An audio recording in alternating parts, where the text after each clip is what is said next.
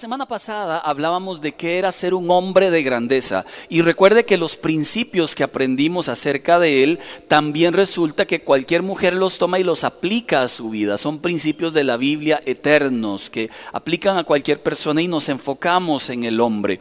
Hoy vamos a hablar de qué significa ser una mujer de grandeza, pero lo mismo, hoy vamos los hombres también a aprender de qué significa ser una mujer de grandeza porque los principios que ella tiene, muchos de ellos los aplicamos nosotros y funcionan igual. Y se va a dar cuenta por qué.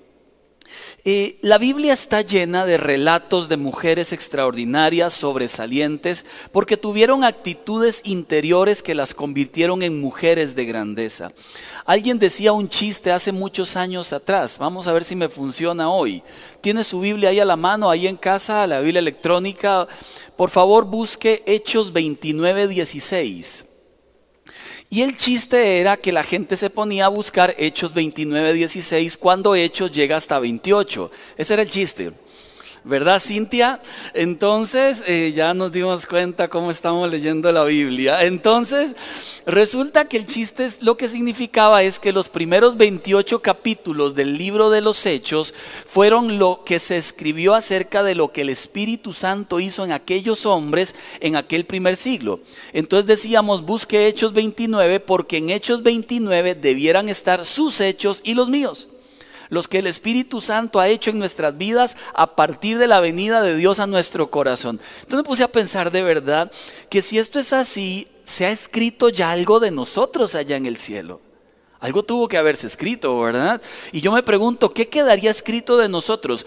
¿Relatos de valentía, de dudas, de pecados, de triunfos, de sufrimientos, de milagros? Usted lo sabe y Dios también lo sabe. Lo cierto es que yo quisiera, con los años que me quedan por vivir, parece una canción, ¿verdad? De estar escuchando eso. Lo cierto es que con el tiempo que me queda por vivir, quisiera que se escriba algo bueno de mi vida que allá en, los libros del cielo queden escritas historias mías que puedan ser recordadas por muchos. Y yo espero que eso también le ocurra a usted. Hoy los modelos culturales han vendido tipos de mujeres interesantes que, que, que por demás algunos pudieran ser centrados, otros bastante equivocados. El modelo de la supermamá, por ejemplo, donde lo logra todo, lo hace todo y ella desautoriza y desacredita a todo el que no lo haga como ella. El modelo de la mujer sufrida ¿verdad? que parece que nació para sufrir y vive en un puro sufrimiento eternamente. El modelo de la seductora, no lo voy a explicar. El modelo de la empresaria gerente, ¿verdad? Hoy la típica mujer que logra grandes cosas a nivel empresarial y que la eligen porque tiene mucha capacidad de liderazgo. El modelo de la controladora. ¿Hay alguna aquí? no levante la mano. El modelo de la chica fit, esa que no sale del gym, ¿verdad? El modelo de la perfecta que sale en los, eh, concursos de belleza. En contraposición a esto, salieron algunos modelos feministas extremos que ahora le han quitado a la mujer esto que ella en teoría traía y que era muy cultural. Pero han tirado al otro lado el concepto femenino.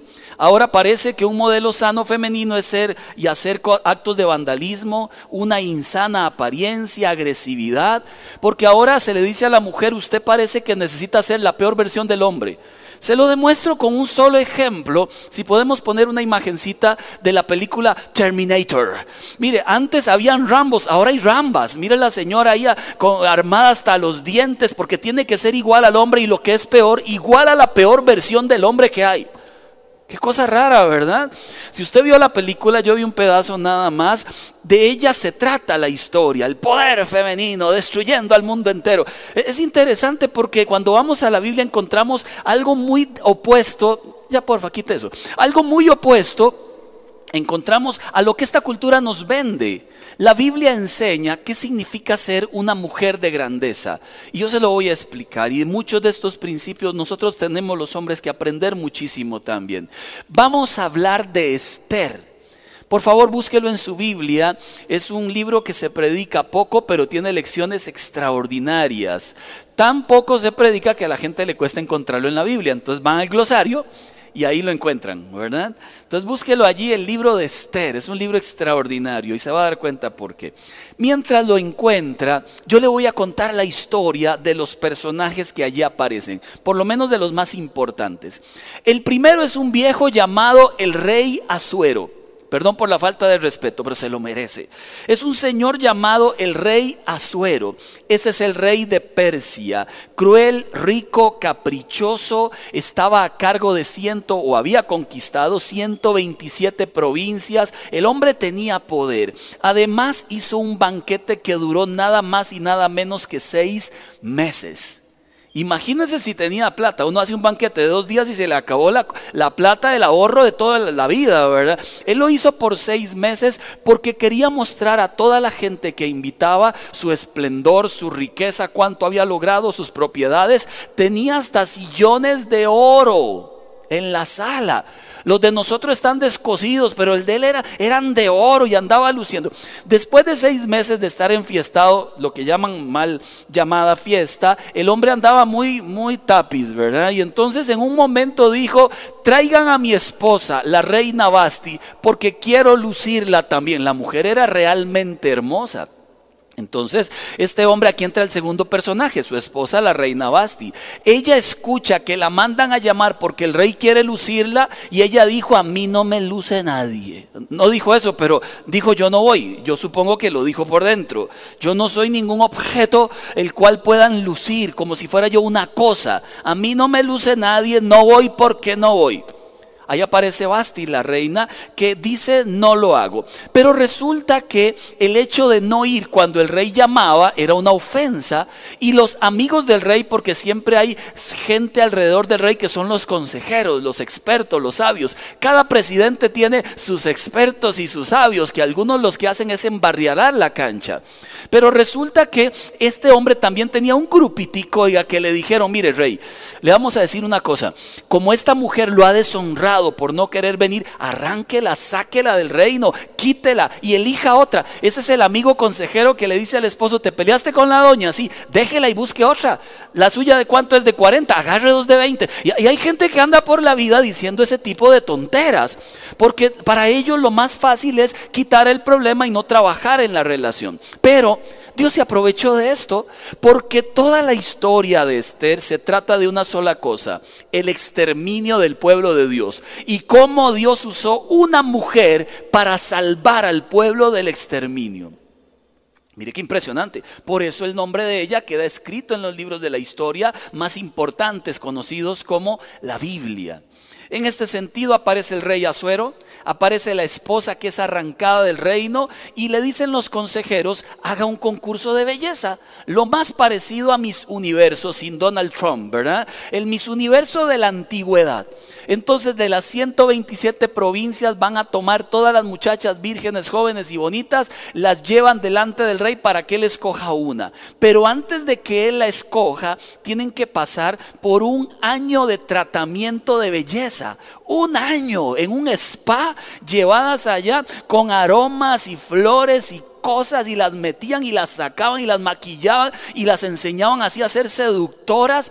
Era una cosa loquísima, uno no podría imaginar en estos tiempos. Bueno, lo cierto es que ahí está el concurso de belleza. Esther era judía la habían deportado, habían este, invadido Jerusalén, eh, Babilonia, Nabucodonosor, y toda la gente de Jerusalén los habían deportado y muchos quedaron acá en Persia en cuenta esta mujer con su primo Mardoqueo. Entonces, vaya haciendo los números, por favor. Ella no podía estar en ese concurso porque era judía, pero nadie sabía que era judía. Lo que sí sabían era que era muy bonita, entonces la agarraron y la metieron al concurso. Lo que nadie sabía es que Dios la iba a usar para librar a su pueblo. Aquí aparece el tercer personaje, que es Mardoqueo, el primo de Esther. Este junto con Esther fueron deportados y los llevaron allí a esta ciudad.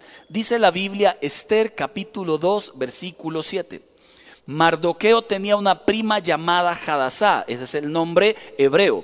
Esta joven, conocida también como Esther, ese es el nombre persa, a quien había criado porque era huérfana de papá, de mamá, pero tenía una figura atractiva y era muy hermosa. Mardoqueo también era judío, pero con el tiempo ahí se mezcló con todos y hasta lo contrataron en el palacio como guarda del palacio, como un policía del palacio. Solo los amigos cercanos de Mardoqueo sabían que él era judío. Y él cuidaba a su, a su prima y se hizo el papá de ella porque ella fue una muchacha abandonada desde pequeña. Entonces él la, adoptó como si fuera su hija. Ahí tenemos a estos dos judíos infiltrados en medio de una sociedad de pecado terrible, destructiva, y dos personas a las que Dios va a usar con poder. Y el último personaje antes de entrar a Esther es un viejillo que yo le llamo el papá de Hitler.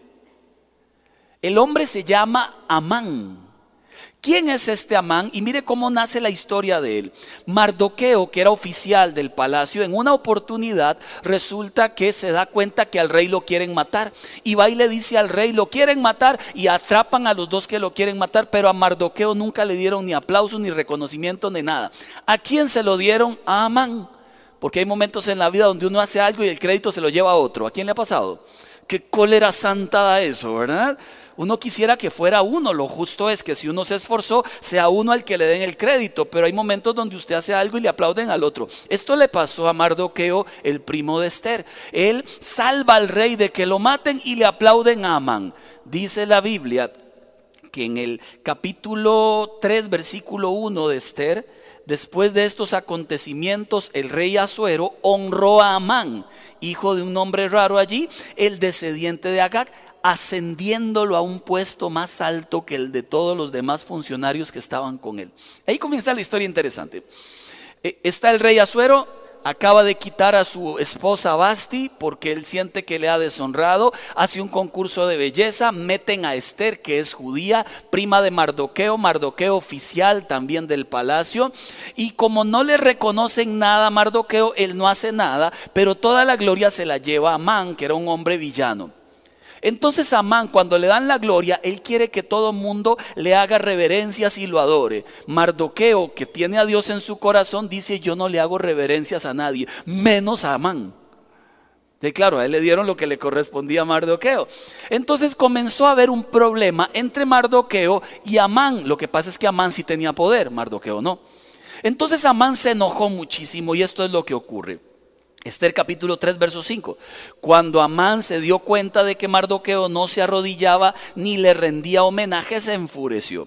Y cuando le informaron a Amán a qué pueblo pertenecía Mardoqueo, desechó la idea de matarlo solo a él. O sea, ya había dicho, lo mato porque lo mato.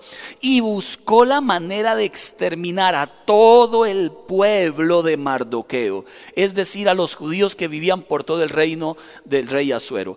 ¿A qué voy con la historia? Aquí nace un Hitler de corazón.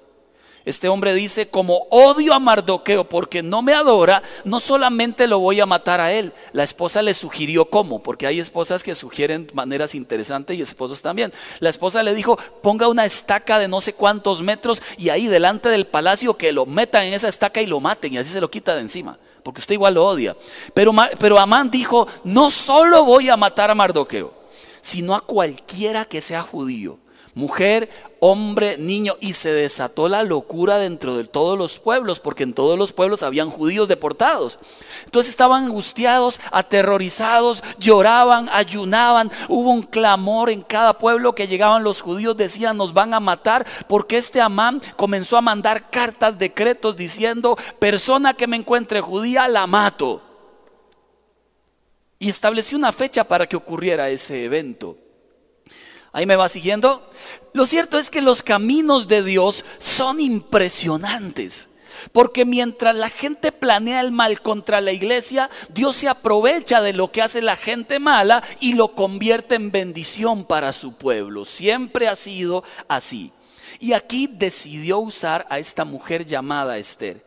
Y la pasó de tener un triste pasado a un poderoso futuro. De huérfana a reina de la miseria a la abundancia, del destierro al reinado, del anonimato a la grandeza. Dios quiere seguir usando hombres y mujeres, mujeres y hombres, que la gente dice, no hombre, ese que es en las manos de Dios, es un instrumento de poder. Y así sucedió con esta mujer.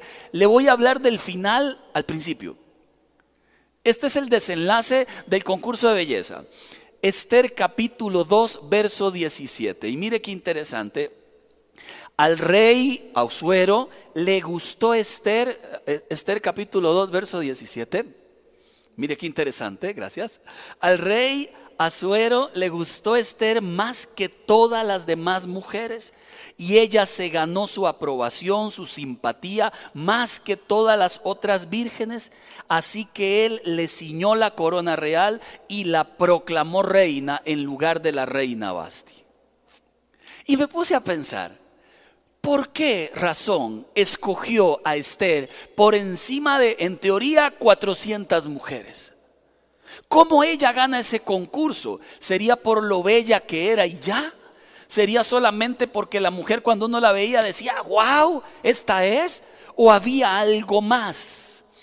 Le voy a pedir a la chica de la cámara que yo como me voy a mover, entonces para que me vaya siguiendo, porque a veces llego como a aquella esquina. Entonces para no salirme de la cámara. Mire qué interesante, porque aquí es donde encuentro algunas características de una mujer de grandeza. Muchas de ellas aplican para nosotros. Una mujer de grandeza. Número uno, primera gran característica de una mujer de grandeza, son mujeres que cultivan lo interno antes que lo externo. Y lo explico. Esta mujer era una mujer llena de gracia, de encanto, atractiva pero de una manera diferente, cautivadora. La gente anhelaba mirarla y estar con ella porque cuando hablaba algo bueno tenía que decir. Tanto es así que se ganó el favor de su tío Mardoqueo, su primo, que se ganó el favor de Hegai, quien las cuidaba, que se ganó el favor del rey. Y mire lo que dice Esther capítulo 2, verso 12. Para entonces ella se había ganado la simpatía de todo el que la veía. Estoy convencidísimo que esta vida llena de gracia se cultiva lo interno, no depende de una belleza externa, se cultiva aquí adentro. Porque este hombre escoge a ella por encima de a 400, creo, y casi sin temor a equivocarme, que mientras las demás, mientras las demás mostraban sus cuerpos, mostraban sus posesiones, sus lujos y sus peinados y maquillajes, ella mostró su corazón. Y no hay nada más extraordinario que mirar a través de un cuerpo físico el corazón de una persona. Esa es una verdadera grandeza. Dice Primera de Pedro, capítulo 3, versículo 4. En cambio ustedes, vístanse con la belleza interior, la que no se desvanece. Hasta ahí, porque usted y yo sabemos que, esta, que este cuerpo y esta cara y todo lo que usted tiene, eso pasa. No sé si recuerda que en algún momento en el colegio, en la escuela, teníamos un ángel a la par. ¿Lo recuerda el ángel? Uno pasaba por las aulas y alguna chiquilla le decía a uno, y uno se sentía que andaba con ángel incorporado, ¿verdad? Y hasta con traserillo se veía uno y nunca ha tenido uno nada, pero andaba uno por la vida ahí jugando de galán hasta que uno crece y luego se casa y luego vienen los hijos y uno dice, Dios mío, el ángel se fue. ¿Para dónde se va? Para acuerpar a los chiquillos que todavía están en el cole. Pero hay un momento en la vida donde uno entiende que todo va pasando, pero quien cultiva lo de adentro, eso trasciende más allá que lo que los ojos pueden ver. Y esa es la verdadera gracia de una persona. Lo que tiene adentro, no lo que muestra por fuera. La verdadera gracia es cómo se conduce, cómo habla, cómo se expresa, cómo se invierte en otras vidas, de qué manera se conduce. Esta persona justamente es una persona que, que genera el deseo de ser escuchada. Gracia en sus palabras, en su comportamiento, en su actitud ante la vida. Siempre dice algo nuevo, quiero aprender. Y usted le conoce y usted dice, qué linda persona. Y así conocemos mucha gente. Tal vez físicamente y según los estándares de esta cultura no son tan agraciados, pero tienen una gracia que los hacen verse hermosísimos. Yo cuando tenía la edad de, muy pocos años, 12, 13, estaba de moda la camisa titicos. ¿Quién es de esa época?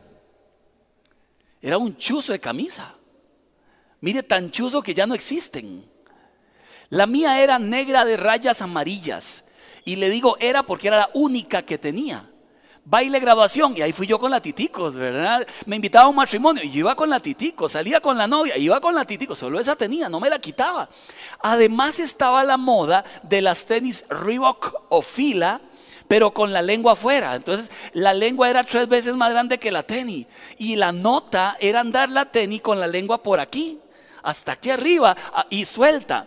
Y uno se sentía todo galán y además súmele un pantalón ácido wash.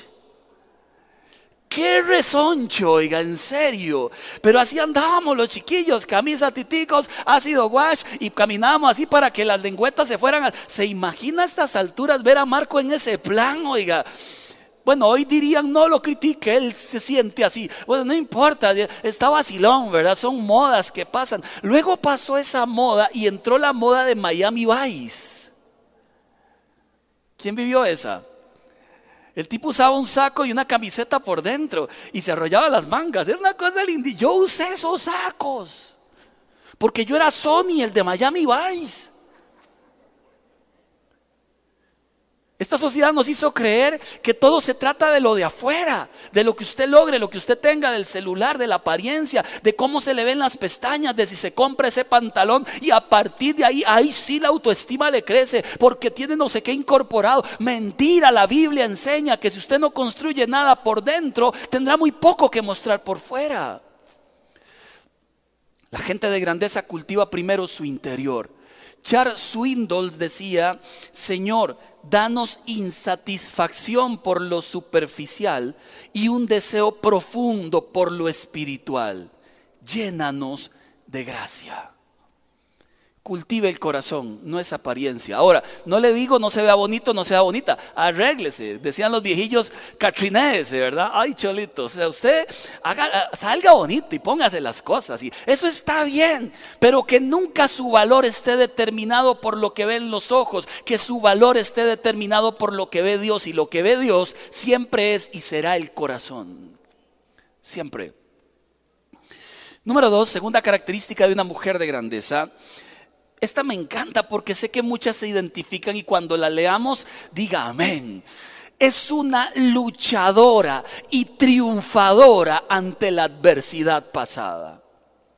Y aquí le pregunto a muchas de las mujeres que están, ¿quién, ¿quién de aquí ha tenido que sufrir y luchar en su vida de mujer? ¿Quién? ¿Puede levantar su mano? Pues aquí estás. Eso te convierte en una luchadora y triunfadora de tu herencia pasada. Se lo explico con Esther. Esther capítulo 2, verso 6 y verso 7 lo dice así.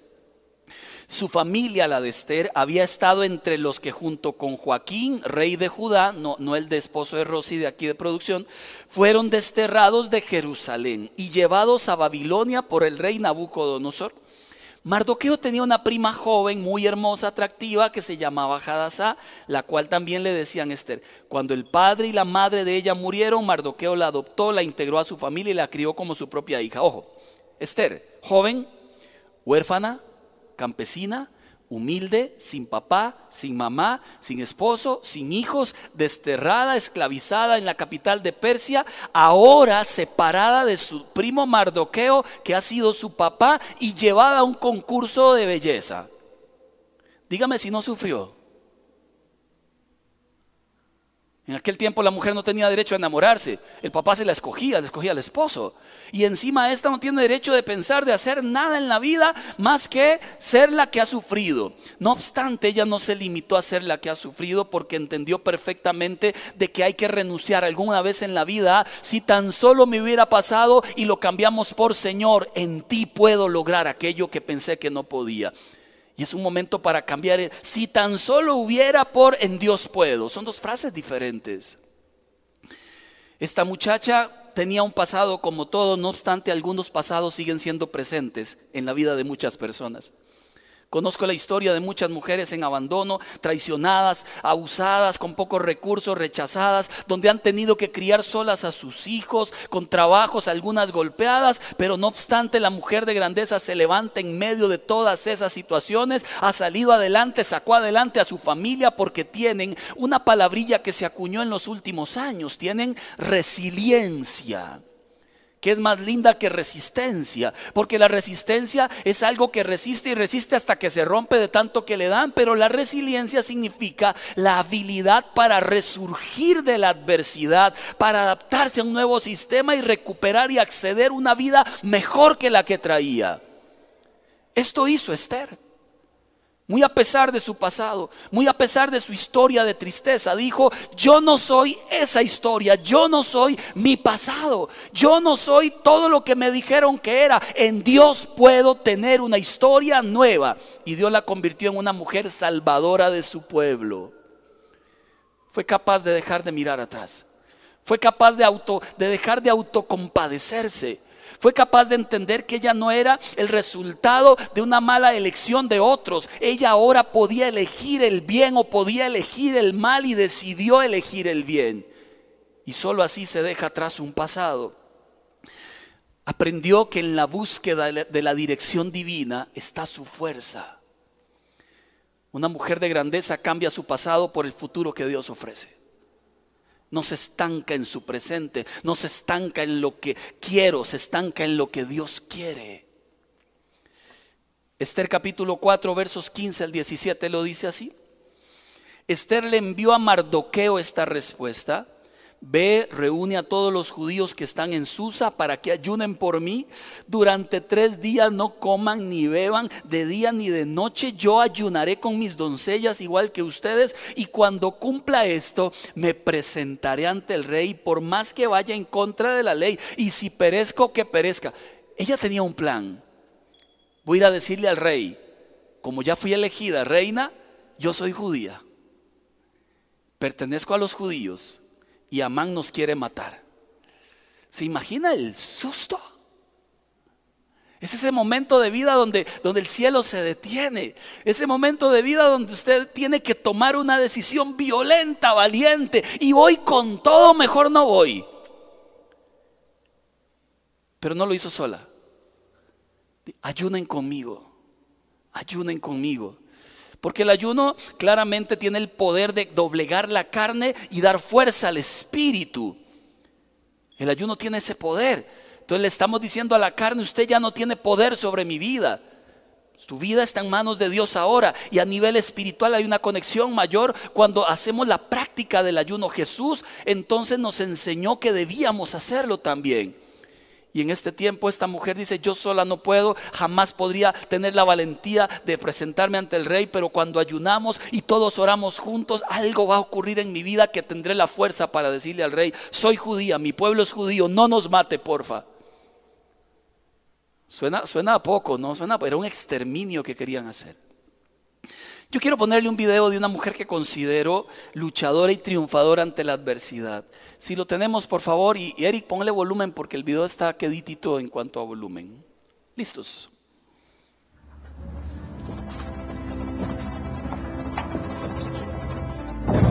mira qué rico está. Órale, otra. Gracias, papá Dios, que hoy nos socorriste de comer, pero que hoy siempre nos des licencia de comer. Ay, pues yo me llamo Margarita Rojas Juárez para servirle. Mi hija, la de la casa, tiene dos niños y mi otra hija tiene tres niños y su servidora, Autón, que es mi tesoro más valioso de mi vida. Su familia de él soy yo. Me hice cargo de este niño al no estar su madre conmigo, ¿no? O con él, mejor dicho, porque ella me lo dejó internado en un hospital. Porque ella tenía 16 años y tenía dos niños.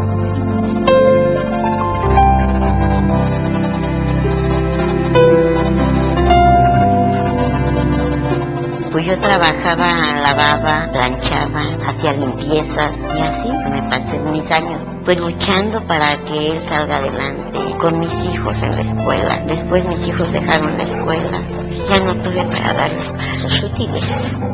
Pues ahorita ya tengo 16 años con él, cayendo y levantando, pidiendo regalado una papa, una zanahoria. Por decirlo, levanté con patitas, con mollejas, con hígado, con arrocito. Porque él como persona vale mucho. Es mi sangre, es mi niño, para mí es mi hijo, es hijo de mi hija. Es muy triste también que mi hija no lo quiera. Me siento bastante sola bastante sola. Quiero echarle ganas para que mi niño y yo salgamos adelante. Más que yo tenga fuerza y salgo para ver por él, porque su futuro de mi niño está muy, muy mejor. Del montón de cosas que pudiera destacar de ese video, destaco una. Ha tenido la valentía y la fuerza para cargar un chico que no es de ella, es su nieto, a pesar de sus limitaciones. La misma valentía que he visto en Anita cargando a sus hijos, cargándolos en oración. La misma valentía que he visto en Olguita, cargando a un montón de gente con discapacidad en el programa que tenemos de, con ellos. La misma valentía que he visto en Jackie, mi esposa, cargando a los hijos, a mí, el centro educativo y a mí otra vez. Las mujeres de grandeza son capaces, y siempre han sido, de ser luchadoras y triunfadoras ante la adversidad pasada. No se arrugan, avanzan a pesar de. Número tres. La grandeza de una mujer se encuentra cuando logramos ver en alguien, en, una mujer que es digna de confianza, que se puede contar con ella.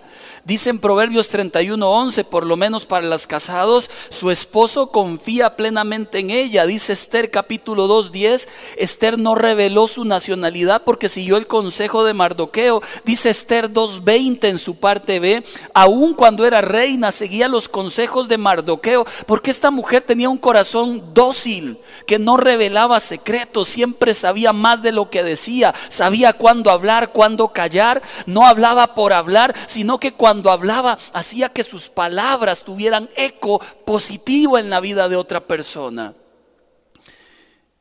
Era una mujer humilde que justamente y en medio de su humildad no le quita la grandeza, más bien le da grandeza a su humildad. Tan humilde que en algún momento hace un pedido al rey y aquí comienza ella a tramar el plan del cielo. Esther capítulo 5 versos 7 y 8. Esther contestó al rey, mi petición y mi más profundo deseo es que si he logrado el favor del rey y al rey le agrada conceder mi petición y hacer lo que le pido, le ruego que mañana venga Amán al banquete que preparé para ustedes y le voy a explicar de qué se trata. Esther hace un banquete, le pide al rey un favor, invite a Namán, eh, perdón, a Namán, invite a Amán, invite a Amán. Invite al viejo malo. Amán, por otro lado, está contentísimo. Solo a mí me invitaron al banquete. Solo a mí. Así estaba contento a ese nivel de que le andaba diciendo a todos, fui el único invitado de la reina. Él no sabía lo que iba a ocurrir. Esther sí era el momento de desenmascarar a Hitler y decirle a Suero, este viejo me quiere matar y nos quiere matar a todos. Pero ella tampoco sabía cómo iba a reaccionar el rey Azuero. Era la única forma de salvar al pueblo judío. Y me, las frases favoritas de Esther es esta. Por favor, léala conmigo. Esther capítulo 4, versos 12 y 14. Cuando Mardoqueo se enteró de lo que Esther había dicho, mandó a decirle, no te imagines que por estar en la casa del rey serás la única que escape con vida de entre todos los judíos. Si ahora te quedas absolutamente callada, de otra parte vendrá el alivio y la liberación para los judíos, pero tú y la familia de tu padre perecerán. ¿Quién sabe si no has llegado al trono precisamente para un momento como este? Mardoqueo aterriza a Esther y le dice, comprende que tenías una misión donde estabas trabajando, donde estabas viviendo con los compañeros que tenías. Ahora es el momento de que cumplas tu misión. No calles, si callas, Dios va a usar a otra persona para salvar a su pueblo, pero te escogió a ti, te puso como reina para que seas tú quien hable. Qué desafío, ¿no le parece? A usted lo puso en algún lugar, no calle. A usted lo puso en un tipo de familia. Es que la mía está quebrada con mucho más razón, no calle. Lo puso en un tipo de barrio donde se escuchan cosas raras, no calle. Lo puso como jefe de una empresa. Hable a sus empleados. Lo puso encima de un taxi. Predique la palabra, no calle porque Dios traerá alivio con alguien más. Si usted no quiere. Pero lo quiere usar a usted. ¿No le alegra eso? Dígalo, me quiere usar a mí. Qué bendición que el Dios del cielo me quiera usar a mí. Trabajaba en una empresa que alguna vez le conté, siempre hablo de ella porque fue la única empresa privada donde trabajé muchísimos años. Y resulta que en alguna oportunidad yo, llegaba siempre temprano, llegaba como a las 6 de la mañana, entrábamos a las 8 y, mandaba correos a mis compañeros. Cuando ellos llegaban, veían el correo, eran correos de Dios. Yo le había entregado mi corazón al Señor. Y yo les escribía cosas lindas, versículos, historias. Y, a todos los que podía, siempre entre más, hacía mal, les enviaba a la gente, oraba por los compañeros, aunque ellos no estuvieran allí en las sillas. Una pasión para que la gente se encontrara con Dios, así como yo me había encontrado con Él. Porque el que tiene el tesoro lo quiere compartir. El que no lo tiene, ¿para qué lo comparte? Porque no lo tiene. Pero si tiene el tesoro del Evangelio, lo comparte. Y, resulta que una vez me pasó lo inesperado. Alguna vez le conté. Uno de los gerentes, más conocido como Amán, este, uno de los gerentes de, la, de la empresa que no era mi jefe, le llegó un correo mío y se enojó. Porque hay gente que le molesta todo lo que sea de Dios. Él se enojó y respondió mi correo con copia a mí y a todos los que pudo, tratando de humillarme. Entonces escribió, don Marco, los correos de la empresa no son para hablar de esas cosas de religiones, eso hágalo en su tiempo libre, a usted le pagan no para robarse el tiempo, un montón de cosas horribles. ¿Por qué no lo habló conmigo? Falta de carácter de ese hombre. Las cosas se hablan con la persona. Lo cierto es que escribió cosas horribles y sepa que en esta empresa por cosas como esas se despide la gente. Yo leo ese correo, quedo como un papel blanco blanco, ¿verdad? Y yo dije, me fui. Lo primero que piensa uno es, me fui. ¿Verdad? Esto, es imposible, es uno de los gerentes. Eh, voy pasando por el pasillo de mis compañeros, todos lo leyeron, a todos les llegó. Y me decían, Marco, comité de apoyo, ¿verdad? Siempre el comité de apoyo. Me decían, y yo tranquilos, yo decía, si a mí me echan, yo me voy. Ah, no, seguro me voy a quedar ahí sentado, ¿verdad? Al rato me llamó mi jefa, este, Evelyn se llamaba, y me dice, Marco, lo llaman en la gerencia. Y yo le dije, ¿quién? El viejo que me escribió el correo, no, no, me dice, el jefe de verdad, su jefe lo llama. ¿Y, ¿Y, para qué asunto es? Y me hace, yo creo que la misma jefa me presento donde el gerente de verdad, el otro era de mantequilla. Me presento donde de verdad. Y estoy en la oficina, la secretaria me pasa, ahora yo me siento delante de él. Él tiene siempre una sonrisilla, ya no está ahí, pero tiene una sonrisilla dibujada. Y me dice, ¿cómo estás? ¿Cómo va todo? Bien, bien. ¿Todo bien? Le digo, sí. Si él no me pregunta, yo no le voy a decir. Me dice, ¿y un correo que anda por ahí? ¿Sabes algo? Ah, le dije el correo. Sí, de eso sé un poco. Cuénteme. Y ahí, ahí me llegó la iluminación del cielo. Para este momento Dios me puso en este lugar. Es mi momento. Y si Él me llama, sabrá del Dios que tengo. Él está suplicándome sin darse cuenta, hábleme de Dios. Mira, don gerente, le dije, para no decir el nombre aquí, quiero que sepa que usted me mandó a llamar porque Dios a usted lo está mandando a llamar. Quiero que sepa que el Dios que tengo le ama con amor eterno y los mensajes que envío es para que la gente como usted y como yo nos volvamos a Dios de todo corazón. Quiero contarle cómo vivía yo. Y le conté mi historia. Le conté cómo llegaba a veces borracho al trabajo y trataba de eh, enmendarme para que nadie se diera cuenta. Le conté lo que Dios había hecho y cómo ahora era 20 veces más responsable que antes. A él se llenaron los ojos de agua se asustó, comenzó a acomodar los libros, eh, ya, ya, me dice, está bien, tranquilo, tranquilo, yo quiero explicarle para qué lo llamé. Yo por dentro dije, ya le dije lo que tenía, despídame, ¿verdad? La fe, la fe, ¿verdad? La fe en acción. Ya le dije todo lo que tenía que decirle, ya despídame, no importa. Quiero que sepa dos cosas, me dice. Número uno, número uno, de aquí a usted nadie lo va a echar. El único que puede hacerlo soy yo. Y antes de que se vaya usted, prefiero echar a ese gerente. Ah, no, se, no se alegre el mal ajeno. No, falta la segunda parte. Espérese para que aplaudamos todos juntos. Adiós. Y lo segundo, me dice, sígame enviando a mí copias de esos mensajes. Y quite a ese viejo amargado. Hay unos que sí necesitamos escuchar de Dios. Ahora sí, apláudale al Señor, Él se lo merece. Ahora sí.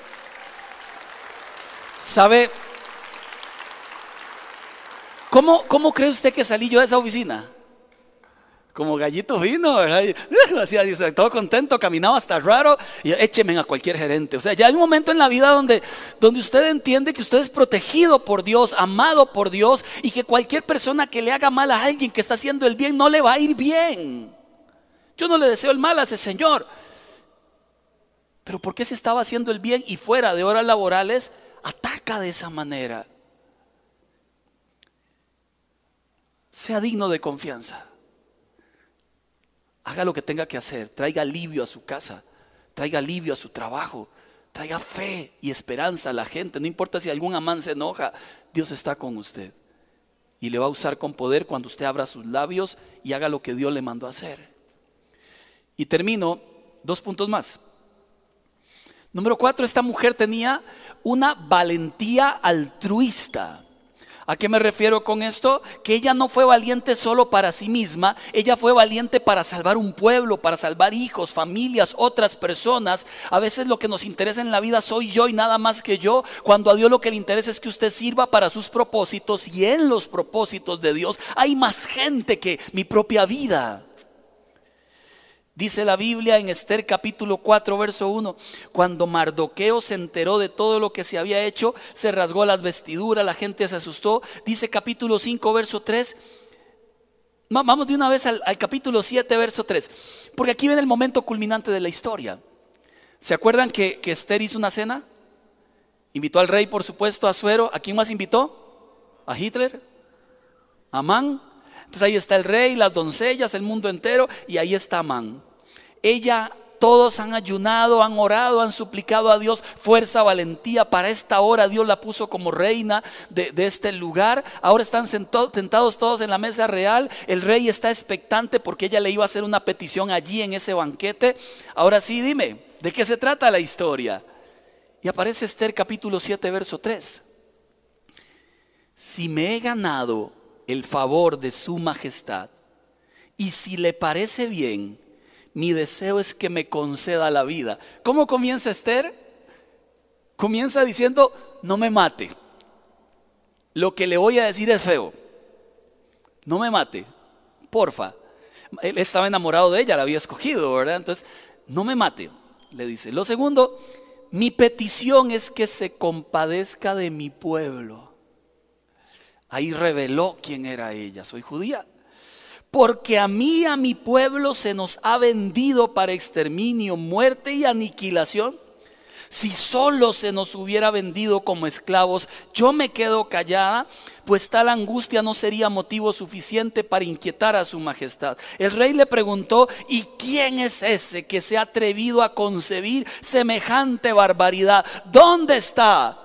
Y ahí estaba Amán sentadito en la silla, ¿verdad? Escuchando la historia. Yo me imagino todo el montón de pensamientos y, no mariposas, sino zanates voladores que pasaron por el estómago de este hombre. Ahora sí me embarqué. Yo me imagino el susto de este hombrecillo ahí metido. Verso 6. No solo tuvo la valentía de hablar, sino que hace esto. El adversario y enemigo es ese miserable de Amán, respondió Esther. Voy con todo, o me matan o no libertan, una de dos. Pero si aquí hay alguien que se parece a Hitler y es casi diablo, ahí está comiendo y tiene el pollo ahí en la boca, el hombre todo asustado. Dice la Biblia que quedó aterrorizado ante el rey y la reina. El resultado es que se proclamó un edicto diciendo a partir del día en que los iban a exterminar, todo judío puede defenderse. Aquí nadie va a ser exterminado. El rey dijo a Amán, cuélguenlo en aquella estaca que está puesta ahí en la entrada del palacio. ¿Para quién era esa estaca? Para Mardoqueo. ¿Quién la puso? Amán. Cuidado, con la vara con la que midas, serás medido. Pero le cuento una historia simpatiquísima de la Biblia antes de todo este desenlace final. Esther capítulo 6, verso 4. Eh, porque la gente que le lleva la contraria a Dios sale perdiendo. Es que ¿por qué luchar contra Dios cuando Dios es bueno? ¿Por qué pelear contra Él, contra su voluntad? ¿Por qué llevarle la contraria? ¿Por qué siempre ir en contra de lo que Dios ha dicho? ¿Por qué? Este hombre quería avergonzar a Mardoqueo, lo odiaba a todos los judíos también. Mire lo que le pasa a la gente que busca el mal de la gente que hace el bien. Esther capítulo 6, verso 4, Amán acababa de entrar en el patio exterior del palacio para pedirle al rey que colgara a Mardoqueo en la estaca que había mandado a levantar. Así que el rey preguntó, ¿quién anda en el patio? Los ayudantes le dijeron, el que anda en el patio es Amán, que pase, le dijo el rey. Cuando entró Amán, el rey le preguntó, sin que Amán le hubiera hecho todavía la petición, el rey le preguntó, ¿cómo se debe tratar al hombre a quien el rey desea honrar? Dice la Biblia que entonces Amán dijo para sí, ¿a quién va a querer honrar el rey sino a mí? Es como que yo le diga Anita, Anita, eh, eh, ¿qué debería hacer yo si quiero darle un premio extraordinario a una mujer extraordinaria? Y que Anita, que está llena de vanidad, entonces me diga, me lo está preguntando porque me lo va a hacer a mí. Yo soy extraordinaria. Claramente me lo pregunta por mí. Entonces, ¿qué va a pedir Anita? ¿Qué va a sugerirme Anita? Lo mejor. Porque es para ella, según ella. No, pero si es extraordinaria, Anita, es extraordinaria, pero según ella. Es para ella. Yo si supiera. Entonces este hombre se llenó la boca diciéndole lo que él le sugería al rey que le hiciera al hombre que el rey quería honrar. Amán le dijo, entonces, para el hombre a quien el rey desea honrar, verso 8, que se mande a traer una vestidura real que el rey haya usado y un caballo en que haya montado el rey y que lleve la cabeza un adorno real. La vestidura y el caballo deberán entregarse a uno de los funcionarios ilustres del rey para que vista ese hombre a quien el rey desea honrar y que lo pasee a caballo por las calles de la ciudad proclamando a gritos, así se trata el hombre a quien el rey desea honrar. Ve de inmediato, le dijo el rey Amán. Toma la vestidura, toma el caballo, tal como lo ha sugerido, y haz esto mismo con Mardoqueo.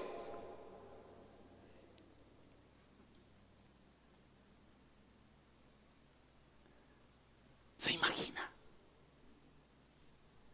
Y andaba Mardoqueo a la par del caballo.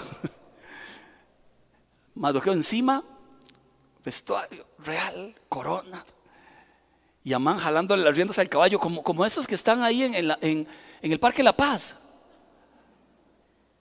Esos caballillos pobrecitos, ¿verdad? Pero, pero ya ni caminan. Mueven una pata y, y otra pata. Va, más rápido uno este, arrastrándose que el caballo. Y, y, el chiquillo va todo contento, como a medio kilómetro por hora, va. Y así tenían que pasear ahora Mardoqueo. ¿Quién lo anda paseando? Amán, el que lo quiere matar. Y anda gritando, así se hace con el hombre que el rey quiere honrar. Así se hace con el hombre que el rey quiere honrar. Es mejor ser amigo de Dios, siempre lo he dicho, que enfrentar a Dios. Es mejor ser amigo de Dios. Es mejor entender que Dios ama a su pueblo y defiende a su pueblo que pelear con su pueblo y enfrentar a su pueblo. Es mejor ser amigo de Dios, siempre. Termino. Y número cinco, eh, voy, voy, a hacer el movimiento de cabeza para que el pianista se dé cuenta que ya es el momento de subir. Así todo disimulado. Número cinco, la mujer de grandeza construye y deja un legado a la siguiente generación. Deja un nombre de respeto. Conocieron a Jackie, ¿se acuerdan? Chaquita, no hombre, la mujer más bella de este mundo. ¿Qué va a ser Esther y Basti juntas? Mi amor, diga algo, mamá, no le vuelvo a decir nada, oiga, eso. Una mueca, o sea. Ah, no, ya está llorando. No, va para tanto, ¿verdad? Qué lindo es dejar un nombre de respeto. Que cuando la gente te recuerde, tenga algo lindo que decir tuyo. Mire lo que le pasa a Esther En, en hebreo el nombre es Hadassah, que significa aroma del árbol de mirto, del mirto. Y este nombre se lo cambian en persa a Esther, porque Esther viene de Aster, que significa estrella. Y le ponen intencionalmente este nombre por una razón, porque ella iluminó el camino de salvación para el pueblo de Dios. ¿Sabe que cada año los judíos hacen una fiesta que se llama la fiesta de Purim? Y leen todo el libro de Esther y dan gracias a Dios por la vida de Esther y hacen piñatas de Amán. ¿No sabía? Yo tampoco, me lo contó Robert ayer. Hacen piñatas de Amán. Como, como en Semana Santa cuando, cuando queman a Judas. Una cosa así. Y todo le Amán te odio, se desquitan por, por lo que él quería hacer. Tan importante fue el papel de esta mujer que hay un libro en la Biblia con su nombre. Y 55 veces aparece su nombre en ese libro. Tan importantes fueron sus lecciones que hasta hoy hombres y mujeres las aprendemos. Y podemos mirar a una mujer como ella y decir, una mujer de grandeza. Ahora, ¿qué tuvo ella? Eh, eh, tuvo gracia de Dios. No tuvo un pasado alentador, no tuvo una historia bonita. Era bonita, pero no hay que ser bonito. Puede ser uno bonito por fuera, pero feo por dentro. Ella era bonita por fuera y más linda por dentro. Tenía un corazón moldeable. Y un corazón que termina diciendo, Señor, en tus manos. Soy un vaso para que tú lo llenes de tu gloria y pueda bendecir a muchas personas. Esther capítulo 9, verso 1, último versículo. El edicto y la orden del rey debían ejecutarse el día 13 del mes 12, que es el mes de Adar. Los enemigos de los judíos esperaban dominarlos ese día, pero ahora se habían invertido los papeles y los judíos dominaban a quienes los odiaban. Hay un Dios que defiende a su pueblo, que ama a su pueblo, que protege a su pueblo siempre históricamente y esta vez no será la excepción.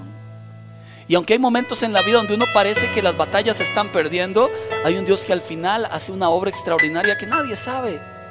Y usará mujeres extraordinarias y hombres extraordinarios para llenarse de gloria. Una vez más. Una vez más.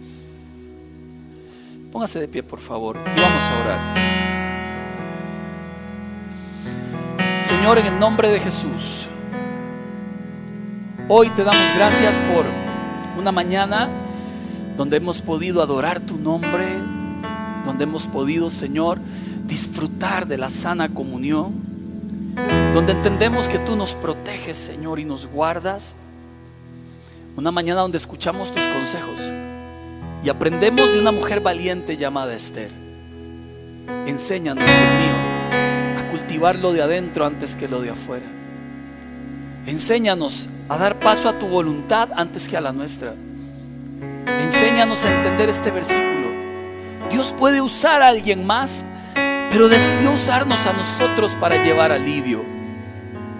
Enséñanos, Dios mío, a dejar atrás el pasado y enfocarnos en lo que tienes para nosotros hacia adelante. Enséñanos de verdad que tu plan es mejor que el nuestro. Esto lo he repetido tantas veces. Tu plan siempre será mejor que el mío. Y que me has puesto en lugares estratégicos, Señor, para que yo lleve tu verdad. Y que nunca olvide que tú vuelves. Y esperas encontrar de mí, Señor, aquello por lo que moriste en la cruz. Una persona entregada y dispuesta a amarte por sobre todas las cosas. Hoy te digo, Señor, sé el Señor de mi vida, de mis decisiones, de mi voluntad, de mi presente, de mi futuro. Sé el Señor de mi corazón, Señor. Y permíteme, Señor, vivir para ti. Oramos dándote a ti la gloria y la honra en el nombre de nuestro Señor Jesús. Y la iglesia dice, amén. Amados, que la paz del Todopoderoso esté con cada uno de ustedes. Dios les bendiga.